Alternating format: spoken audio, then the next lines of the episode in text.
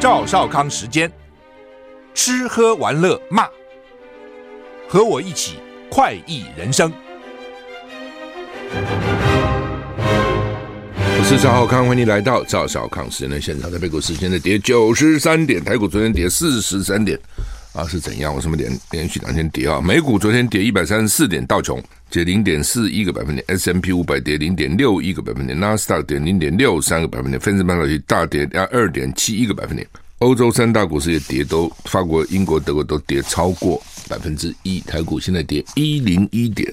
天气，马哇台风，海上台风警报解除，今天凌晨两点减弱为轻度台风。天气公风险公司呢，他们。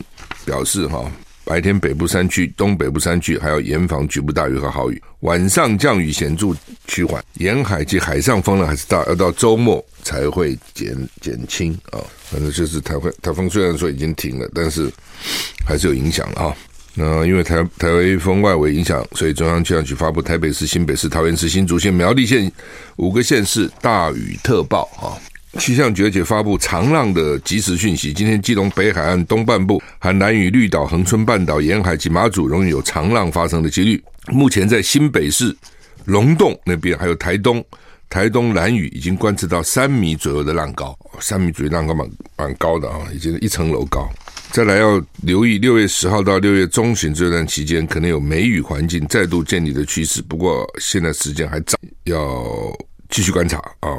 气象局长郑明典说呢，台风离开，如果东风还持续，可能代表今年梅雨活跃条件已经北移，台湾要出梅了，梅雨无望，就看看到底台风离开，东风还在啊、那就表示啊梅雨的没有了啊、是这个意思。东风也不在，那也许还有机会，所以他们现在专家看法不太一样啊。台美二十一世纪贸易倡议首批协定今天晚上签署啊！台美二十一世纪贸易倡议首批协定预定于台北时间今晚上十点，华府六月一号上午十点，由我驻美代表萧美琴跟 AIT 美在美国华府正式签署。行政院经贸办强调，双方共同认为这将是台美双边经贸关系深具历史意义的一刻。台美双方跟在。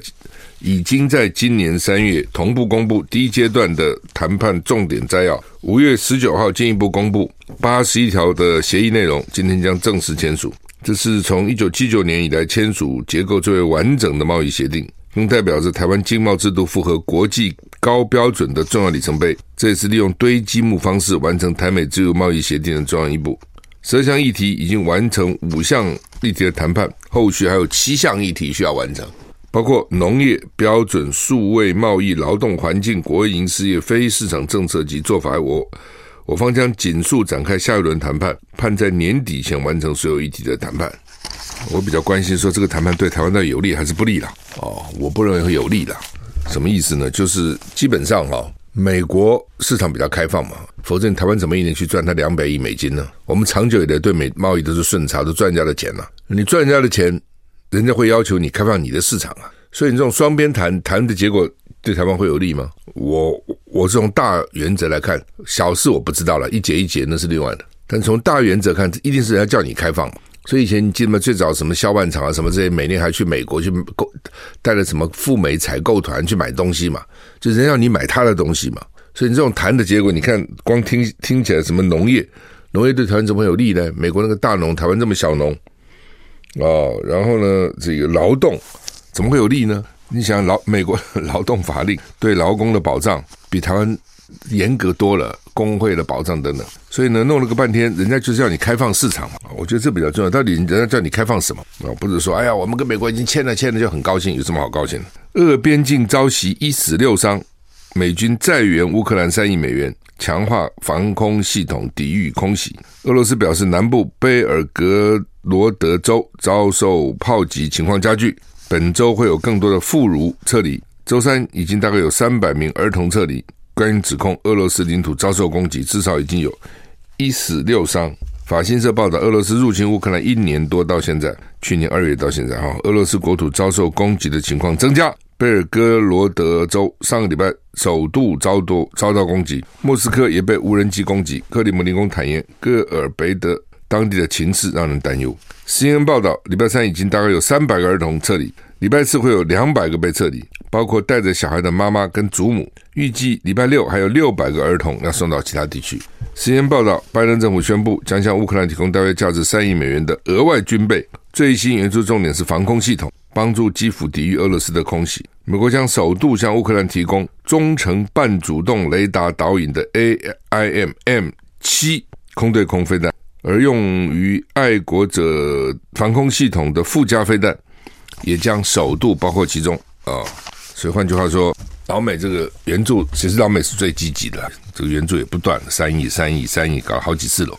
美国前总统川普的副手变成他的对手，谁？彭斯。美国前副总统彭斯传出来，下个礼拜要宣布问鼎白宫，预定在六月七号宣布，他将投入二零二四年总统大选，与同党的川普竞争白宫的这个位置。彭斯是坚定的社会保守派，在担任副总统时间一直力挺川普。但川普在二零二零年总统大选失败以后呢，彭斯跟他渐行渐远，因为川普当时曾经试图推翻选举结果，彭斯拒绝跟他一样。针对川普支持者于二零二一年一月六号闯入国会山庄一事，彭彭斯曾经发出谴责。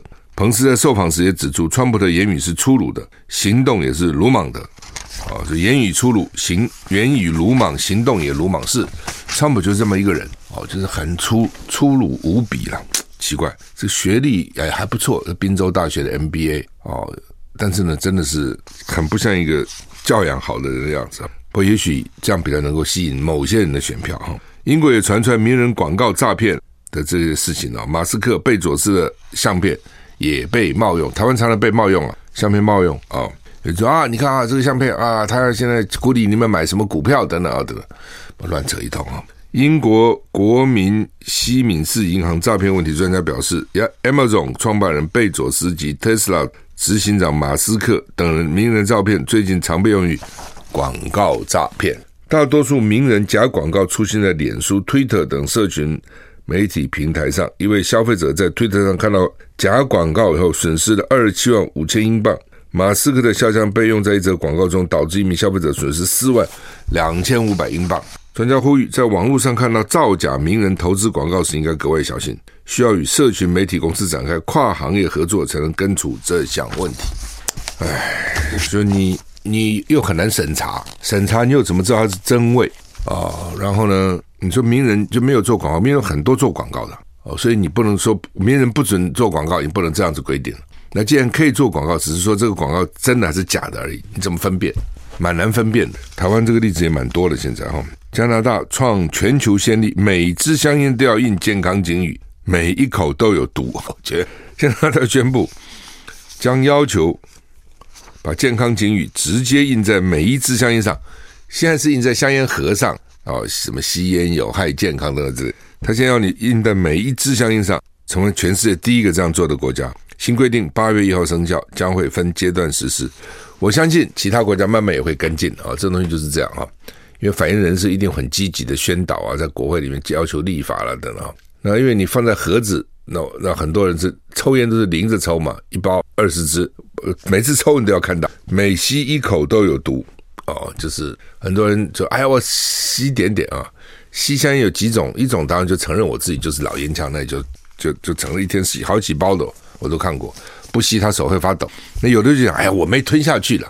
讲这种话的人其实也有瘾了，他没吞没吞啊，他讲他没吞了，但是可能也吞啊。有的说，哎，我抽的不多了啊，反正就是抽了啊，所以他现在告诉你，每一口都有毒，不是我抽的少就没毒啊。加拿大在每支香烟上印上英文或是法文警语，因为加拿大有些地方讲法文，像是烟草烟雾会伤害儿童，香烟会导致白血病，每一口都有毒，它不同的标语哈，就像那个 Fortune Cookie 一样啊，幸运饼干每一个都不一样。加拿大政府。官员说呢，他们在外装、包装跟标签条例上加以努力，帮助吸烟的成年人来戒烟，保护青少年跟不是吸烟草使用者，避免吸上二手烟。I like 103, I like radio。我是赵少康，欢迎回到赵少康时间的现场。台北股市现在跌七十二点哈。好，那么加拿大啊，在每支香烟上。都要印警语了哈，那他说香烟上每支都有警语，让吸烟者几乎不可能避免避开警告。他们是希望呢，在二零三五年的时候呢，将全国烟草食烟率降到五趴。他们说现在正要致力于保护年轻人的健康。明年四月底以前，零售商就要贴上这些标语；七月底以前，特大号包装的香烟要先印上警语。之后是普通香烟跟其他产品，这还有分时段来来执行的哈。这个有瘾的东西啊，真的是抽烟的人就跟我讲说，你不知道那个抽烟多多好。我说 我说你不觉得对身体不好吗？那他就是很难抵抗，一上瘾的这种就很麻烦。哦，那通常抽的有几几种可地方了，一种就是很多就国中就会了，很多抽烟就很小就学了，就要同侪压力。他的朋友啊啊，吸一口吧，吸一口啊，同侪压力哦。我小时候也有朋友给我抽啊，啊，你抽一个，我也抽了哦，抽了两口就不好抽啊。你那什么，你开始是怎么会好抽呢？后来从此我就不碰了，我就吸了那么一次。但有人就继续下去，我不知道这跟基因有没有关系。我曾经看到有书讲说会酒瘾啊、烟瘾，他基因就是喜欢这个东西，他喜欢。哦，同样的东西，有人喝酒觉得这是难喝死，这什么好喝？哎呀，有人就喝的整个高兴，里面就也他那个从里面可以找到快乐。比如说我喝酒，我也喝啊，我从来不觉得喝酒对我来有什么乐趣啊，真的没有啊，我就是喝只是应酬喝一点而已。哦，有时候啊不好吃牛排，他妈是喝点红酒。对了，因为你光吃牛排可能有点腻嘛，喝一点红酒稍微这样。但是我所以我有我一直分辨不出来什么这好多好的酒啊。当然那个酒坏了烂了，你可以知道，但是一般来讲好像。也没有那么大差别，所以朋友要送我好酒的时候，不不不，你送我这个好酒都浪费哦，都浪费。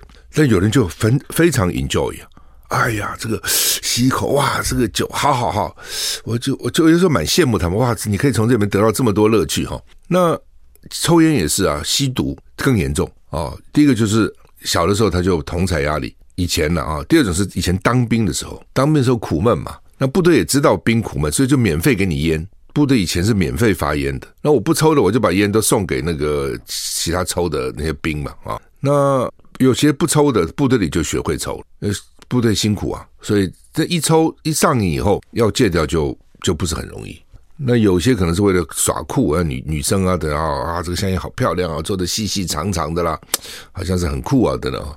呃，等到这东西有，反正有瘾的，你一旦成瘾，你想要戒掉，那就很辛苦了。啊，就很辛苦，很痛苦，那就是一个过程啊，一个戒断一个过程，其实都很辛苦。但我也知道很多人就戒成了，那是有点要蛮蛮强的意志力的，甚至很多人已经戒完了，过 都过了好几年，还跟我讲说，我虽然已经戒了这么久了，我看到人家抽，哇，心里面还是想啊，啊，你就知道这东西一旦，有时候我也在想说，对了，我们当然是讲说，哎呀，对身体不好什么，他爽啊。他每抽一口就爽得很了，他一辈子爽的次数比我们多很多哦。那也许就算是他肺受到一点影响，他可能觉得他自己觉得说，这就就是你要自己去衡量嘛。你愿不愿意受到一个？我常常觉得我是不愿意受到任何东西的桎梏了。我是手表也不戴啊，我觉得手表戴在手上让我都觉得受到限制。我这人喜欢自由自在，不喜欢被受到限制。更何况你被被一个搞个东西上瘾了，你不就被他牵制住了吗？对，我干嘛做一个人好好被那个东西牵制住呢？我是为了这个啊、其实当时也不是什么健康不健康，我就是不要一个东西让我上瘾，这样啊，好吧？加拿大这招都有没有有没有用？如果有用的话，全世界其实都会都会学，而且你很难去反对。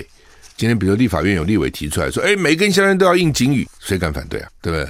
所以呢，这种就比较容易通过，在各国的立法来讲。那当然，这个烟商会拉比了，烟商他们会去游说啊，等等会，但是这个也他们也不太敢。公然的去反对哈，民进党报性骚扰吃案了，那前党工恐惧求助，反而被问说你怎么不跳车呢？就你干嘛被他性骚扰嘞？民进党前党工昨天透过脸书写下长的文章，泪述自己在工作时被导演。遭到导演性骚扰，在车上按头靠肩爱抚，恐惧之余，他曾经向民进党副秘书长、时任妇女部主任许家田求助，不过却被对方冷处理，甚至许家田还反问前党工为什么不跳车啊？因为他在车上，在车上被按头靠肩爱抚，那他对方就不跳车，跳车不撞到怎么办？你可以去华山大草坪叫一叫，释放压力，什么话嘛？全程全文两千多字，字字血泪。控诉民进党内部的冷漠与无情，难过回应。我是带着热忱进来民进党，带着伤跟遗憾离开的。他们当然就是说，这东西都要经过一番挣扎才才才会把它揭露了哈。我们休息再回来。我是赵少康，欢迎你回到赵少康时间的现场啊。民进党为了这个事情呢，深夜灭火道歉。国民党就去声援这个民进党的前党工，说民进党在高举性别平等、妇女权益的旗帜之下，却成为真实世界性骚扰的加害者啊！这种在每个团体都有可能发生，但就是一定要一个防防止、防治及补救的方案，不能就说哦，你自己倒霉，你自己认了，为什么不跳车？你干嘛还跟他继续在车子里呢？讲的什么鬼话啊！而且还是妇女部的主任啊，这就很奇怪了啊。那很多的环保团体啦、妇女团体，其实都是民进党的外围组织了，这个也不稀奇了哈。为什么？因为基本上这些民这种团体就是反政府嘛。特别像以前国民党执政那么久，所以所有的事情，这些民主团体一定都会责怪，就是国民党搞的哦。你可以了解，因为他他都还执政啊。环境不好，那得是政政府搞的；妇女权益保障不好，也是政府搞的；社会福利做的不够，也是政府搞的；劳工权益不够，也是政府搞的。那政府搞的是谁？政府是谁呢？谁执政的国民党就骂国民党。以前这个通了，哦，所以慢慢久了呢，这些民间团体啊，就跟民民进党一些他们就搞社运的、搞公运的，就一定的交情。哦，那民进党也很厉害，就是从这里面挑一些不分区的。给环保团体一个名额，给公运啊等等的，就他们就有这样的关系。那这问题来了，那民进党执政以后呢，那就变成他的责任了。那之后这些环这些环保团体啊、妇女团体呢，他就忘了，他以为他也跟着执政了哦，所以呢，他基本上就 就忘掉他的初衷了，就表现出来就不像以前了，就奇怪呢。以前你动辄批评、动辄骂，怎么现在不骂了呢？他为什么骂了？以前是对手，现在是他自己，就会变成这样。好，那么。台股现在跌二十九点哈，《中国时报》头版头，因为赖清德前天到，这东西就是啊，你跟着学生哈，学生问的问题有时候很直接哦，你想混呢也不是那么好混，学生也不笨，所以就问他说：“你最想跟谁吃晚餐？”公视好像有这么一个节目，公视就是谁来晚餐，你跟谁吃晚餐啊？因为他们曾经很多年以前呢，曾经问我说，有人想要跟我吃晚餐，或者还是去拜访他家怎么啊？我是婉拒的，哎，我觉得太麻烦。但是我知道，就是他有要类似这种，就是你想跟谁，像巴菲特是跟他吃一次午餐，付他很多钱的哦。华伦巴菲特他是午餐哦，就是那个牛排店，那跟他吃一次，他付到我记得都是百万、千万美金才跟他吃一顿午餐。那他妈干嘛跟他吃午餐呢？哦，就是说呢，第一个跟他吃，你也跟他有名嘛，因为他已经很受瞩目。到底吃一顿今年花多少钱？第一个表示你有这么多钱，对，这认证了。平常你说我有这么多钱，人家不相信你啊，你吹牛，诶，我能付这么多钱，这是第一个。第二个，你的知名度也打开了，全世界都会报道。第三个，他们就有些是真的跟他请教该怎么投资啊、哦。但是像华伦巴菲特啊，他他的理论什么，这很多书都都写在那个书里了哦。那个道理就是，反正人家贪婪哦，我恐惧，人家恐惧，我贪婪，很早就要开始投资，就像滚雪球一样，你那个坡越长。那个雪球就台湾因为看不到了，这美国人就看到那个雪球越大嘛，你越早开始理财，越早开始投资，你复利去滚动，那你那个球就越来越大。你太晚，你球就小嘛。他就讲这些道理，其实都很普通了。哦，不要经常进入股市，一年只要进出那么几次就好了。哦，你买股票呢，不是买这个股票，你是买那个公司哦，你只要看那个公司经营好不好？大概他就这些理论了。哦，但是诶，有些人就说跟他吃一顿饭。啊，就学很多。当然，如果跟他吃饭，你就能够买卖股票，就能够赚钱。那那顿饭也值得吧？就看你赚多少钱了啊，投资多少了。所以，大概学生他们就想出这一招，就问赖清德：“你最想跟谁吃晚餐嘛？”赖先生就说：“习近平。”啊，这点我也蛮惊讶的哈。好了，那这一他一提习近平，这问题就来了。第一个就是你为什么想要跟习近平吃晚餐？你想要跟他表达什么？第二点，习近平要不要跟你吃晚餐？他为什么要跟你吃晚餐？好，这又牵涉到两岸的这些人的个性啊，等等这些。你说好吧，这我们不轻易跟人家吃晚餐啊，因为你跟陌生人吃晚餐也很烦嘛，对不对？你要应酬，要注意礼貌啊，啊，言言谈啊，什么那个菜到底怎样啊，就是很烦了啊。你自己跟家人呢、吃吃晚餐比较比较轻松愉快嘛。比如说我在美国念书的时候，我就有一个给自己一个约定，我吃饭的时候我绝对不讲英文。就是说学校嘛啊，就那个学校中午就有餐厅嘛，那我通常中午，我平常跟你讲英文都没关系啊，对不对？反正呢也没办法，必须要讲。吃饭时候，我尽量不要跟老美坐一起啊、哦，不要讲英文。但有的时候，漂亮美国女生，人家坐跟问你说，我可不可以跟你坐一起？那你那你就欢迎她坐，那也是另外一种赏心悦目。但一般的情况，吃饭的时候我是。不会跟那个美国臭男生在一起讲英文吃叽里呱啦啊！我宁愿跟这个台湾同学在一起，或者我一自己吃也好。吃饭我觉得是一个很要很放松的时候嘛，啊，享受这个食物嘛，还要么想英文这文法对不对？哦，那个对不对？该不要讲这个老美的这个习惯跟我们有没有什么不同？什么可以讲，什么不可以讲，很烦。所以呢，这个赖清德说要找习近平吃晚餐，你最近看到习近平他们的个性也看出来了，吃晚餐。他跟拜登通电话都不通，这次我没有觉得，通个电话也不会怎样，对不对？通过就是通个电话嘛，稀里哈啦，礼貌上稍微讲讲就好了，也没什么坏处嘛。不通，电话都不通，啊不要说见面了哦。你看他那个美国国防部长奥斯汀要在新加坡要跟大陆的国防部长李尚福见面，都已经人都到新加坡去了，都在一起开会了，都已经坐在一起开会了。我们两个单独这么见个面不见他们，所以你就看着当时他不跟台湾。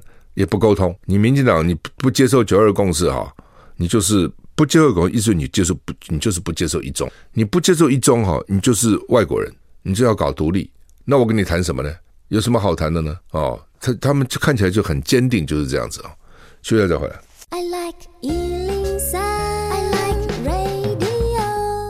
我是赵少康，欢迎你回到赵少康时间的现场。台北股市跌五十八点。好，那么后又要跟。习近平吃晚饭，呃，不是那个赖清德要跟侯友宜吃晚饭，赖清德要跟习近平吃晚饭。侯友宜昨天酸说：“你这是肉麻当有趣啊！” 侯友谊这句话就变成今天《中国时报》的头版头了啊！昨天我听了之后，我觉得通常我们都不会这样讲啊，但是侯友谊倒讲的也蛮直接的，也蛮直接的啊，也不错啊。但你赖清德是台独金孙，人家会相信你吗？啊，国台办也说啊，一个。务实的台独工作者，呃，吃什么晚饭呢？哦，也就说你要搞台独，你给我吃什么晚饭呢？所以老共这点是很坚定的，就他们这个这跟我们不太一样。平常你说我们是比较没有什么原则，常常变来变去，变来变去。我们讲到啊，这也可以，那也可以，弹性了。你讲好听是比较有弹性了，他们是没有什么弹性的，就是就就是这样子哦，我就是这样主张。所以为什么两边有时候沟通不太容易啊？我们这边觉得说啊，你是稍微变通一下就是了吗？对不对？民进党说你不要设个前提，我们就可以谈了吗？老公说不设前提，我谈什么？我跟谁谈啊？你搞清楚你是什么，你跟我什么关系啊？再谈啊！啊，就是这点是他们很坚持。那你也可以说，因为他的他的教条主义，他的这个他的制这个制度啊等等之类的，但他就是这样。那你要跟他 deal，你要跟他往来，那那那那你听他是听你的啊，还是大家稍微退让一点啊？所以《中国时报》今天头头版头就用侯友谊酸赖清德，肉麻当有趣啊。侯友谊多讲几这个话，他民调就高了了。他以前比较客气哈，那人人有时候就很麻烦，就是说他之前的民调之所以高，就是因为除了蓝蓝营支持他以外呢，有一部分的中间的选民，甚至浅绿的也不反对他，因为他没有那么强烈的意识形态嘛。哦，这就是麻烦在这边，就是说你到底要怎样？哦，你要比较强烈的意识形态哦，政治立场很明确，有一些人会非常喜欢你，但是也有一些人非常讨厌你。哦，这这就没办法，就是这样子。那那你要怎么选择？哦，另外就是说，中间选民到底要怎么看？所以呢，侯友以前的选择就是他意识形态不强烈，也不太谈哦。然后呢，政治立场也不是那么鲜明。然后跟国民党呢，这个若即若离。其实不是侯友宜对国民党若即若离，马英九的时候也对国民党也是若即若离的。这这第一个就是因为他有行政资源嘛。当我已经是台北市长、新北市长，我有行政资源的时候，我也不需要靠你党部做什么。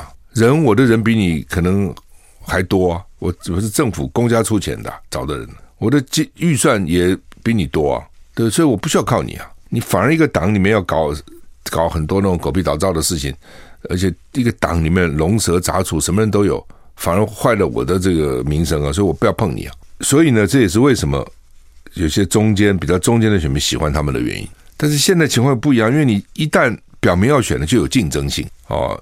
你你比如说原来的这比较倾向绿的，这次不会投你了嘛？一定就向赖清德去靠拢，那怎么会再投你侯友宜呢？不会嘛？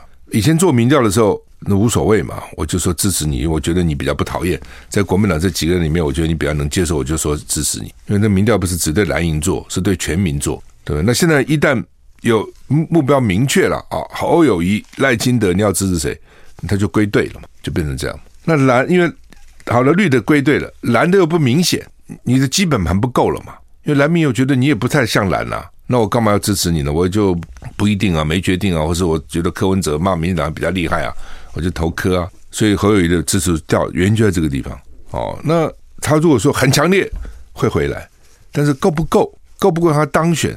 他们这种候选人一定希望能够当选嘛。哦，这是他自己要去要去估算的。哦，最好是蓝营都回来，因为国民党提名你，蓝营都回来，然后中间也支持你，你就赢了嘛。那民进党的基本盘基本上就是四成了，我也认为就是四成。应该有四成，你四成就剩下六成啊。那如果你民进党那个候选人强一点，像蔡英文就拿到五成多，弱一点就可能就四成啊，三成八、三成九。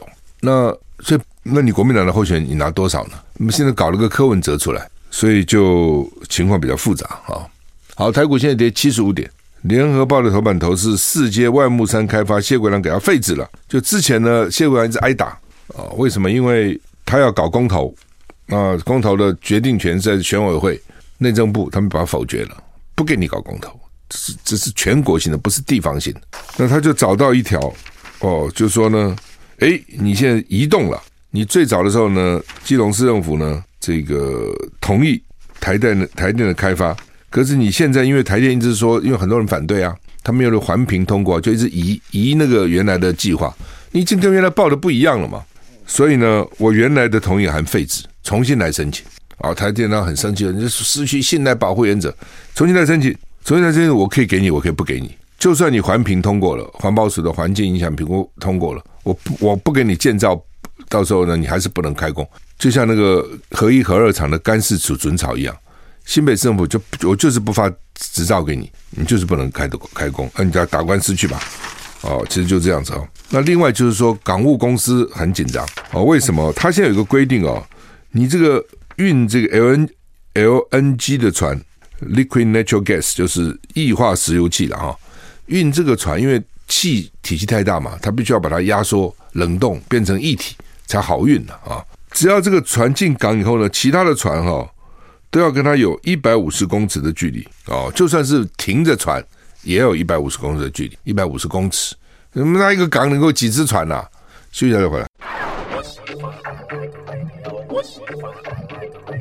我是赵少康，欢迎回到赵少康时间的现场。台北股市现在在七十五点啊，所以呢，这个将来啊，这个这我们的这个天然气发电问题是很大的。我常常觉得说哈，你民进党以前是在野党，因为长期我刚刚讲国民党长期执政嘛，所以民进党以前呢，你因为你在野，所以你不用负什么责任，你是不是乱扯一通哦？也没人真的在在意你，你就乱扯一通就乱扯一通吧。你现在执政了哈。因为你说在的时候，你可以坚持一一几几个理念嘛，反核的这种理念很好。但是我知道我在我也做不到嘛，因为执政是国民党，说我就叫我反反反反，反正啊，这有也不会因为我反就不做嘛。太多啊，太多太多，因为反正不执政嘛，啊，独立建国多么神圣等等，你去叫吧，砰，他执政了。执政了，你就要想说，呃，我现在不一样了，当家不闹事啊。哎，我以前那些主张有很多，只是那因为在野嘛，啊，一些理想性很高嘛。那我现在执政了，还能做得到吗？你就稍微要修正一下嘛。哎，不，他不，他这样做，他啊，我当时在野上，我现在还是这样，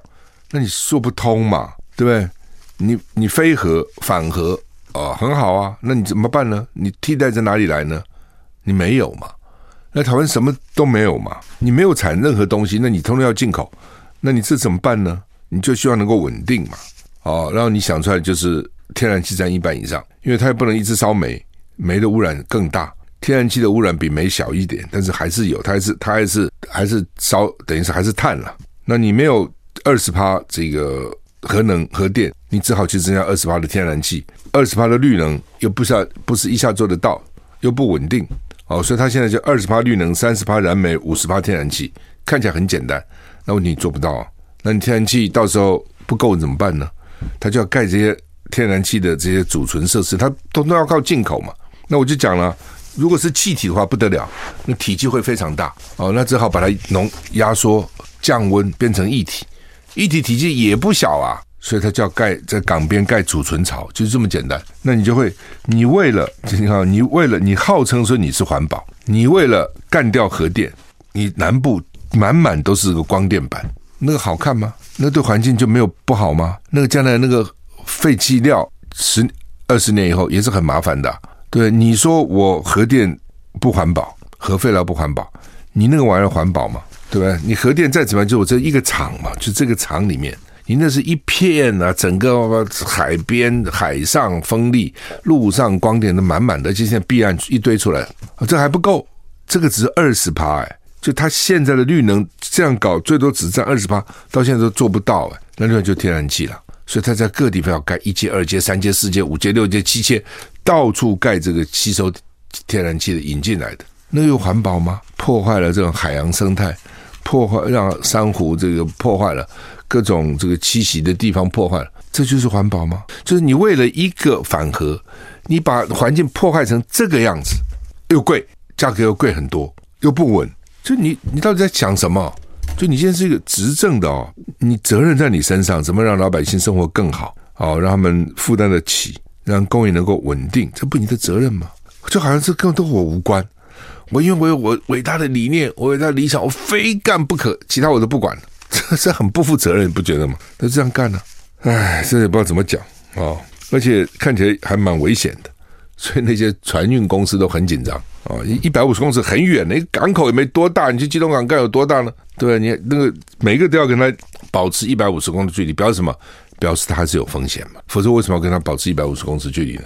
好，那么这就是我们看啊，为了一个反核搞得一塌糊涂啊！好，蔡英文提名大法官啊，我就讲我说哈。你可以不提嘛？为什么？因为那四个大法官是九月才到期，九月底才到期，现在才六五月呃六月一号，九月底才到期，明年一月十三就选总统了。九月底到十月十一、十二、一月十三，三个半月不到，新总统就出来，你就不能等三个半月吗？你现在十五个大法官，十一个都是你蔡英文提的，你剩下四个，当时马英九提的，因为八年。你等到新的总统出来，要他决定不是可以吗？就算他是赖清德好了，你至少让赖清德有有选择四个大法官提名四个大法官的机会？你这全部要吃干抹净，你什么意思呢？哦，我就举上次我就举监察委员为例，马英九提了二十九个监委以后呢，十一个被国民党刷掉了，国民党自己把它刷掉，十一个哦，因为国民党占多数，那时候通过就通过了，之所以会不通过，就国民党自己没给他通过，剩下十一个马英九有没有提？有在提，那是。二零一二年，马英九是二零零八年当选，二零一二、二零一四年，就是二零一二年、二零一四年的时候，马英九又提了十一个，提了以后呢，立法院没有审查，就是你提来摆着，等下任总统再说，不审查。那你也可以说马英九威望不够，好，立法院不理他，那是国民党占多数。你可以说国民党人认为说监察院没什么用，也不需要赶快提。另外一点就是说呢，你反正已经提那么多了。留给下任总统提吧，还有两年就是下任总统，两年都不审呢。你现在只剩三年三个半月，你急什么呢？你干嘛要提呢？而且提出来的人还有很多争议。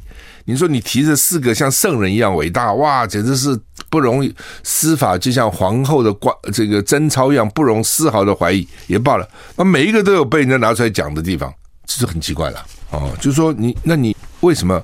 你为什么只剩下三个半月？你非要在这时候提，这点我是大惑不解。而是怎样？你非把它提好提满，非给他通过不可，是这个意思吗？我将来总统不干了，我的影响力还在大法官会议，然后呢，都没有那种异质性的，都同质性都非常高的，就是变成这样。所以这个我不知道怎么讲啊！真的有时候你其实觉得说，就和你我是总统，总会觉得说，哎，好吧，大家既然有正义，那就先先也不会怎么样，让新的尊重他一下。四个月以后，新的就出来了。好，那么疫情好像又严重起来了哈，越来越多。说现在他们推估说每天有两两万人，但是我也听了医学专家说每天四万个人。哦，就是为什么？因为现在中重症比较，就是这次病情比较没有那么严重，中重症比较少。但是就按照中重症，因为就是现在的中重症的比例应该比以前低，但是按现在中重症去住院的情况，医院都满了。就表示现在疫情应该比那个时候还高，其实就这个意思。假如那时候一天两万，现在他们推估一天就三万或四万，哦，其实也不是，所以还是要小心的哈，还是要小心。台股现在跌七十二点啊，台股跌七十二点。那这边说呢，最好的大学啊，这台大啦、成大啦、这大清大啦，工学院转系超过两成。我们以前就觉得工学院不错了，理工理工嘛，这东西就是这样啊。它好，它还要更好。那台大能够进台大工学院已经不错了，对不对？不，我机械系的百分之二十想转什么资工啊、电机等等，我觉得电机比更好。其实有时候不一定是这样子的，好吧？我们今天没时间细讲，我们讲到这里。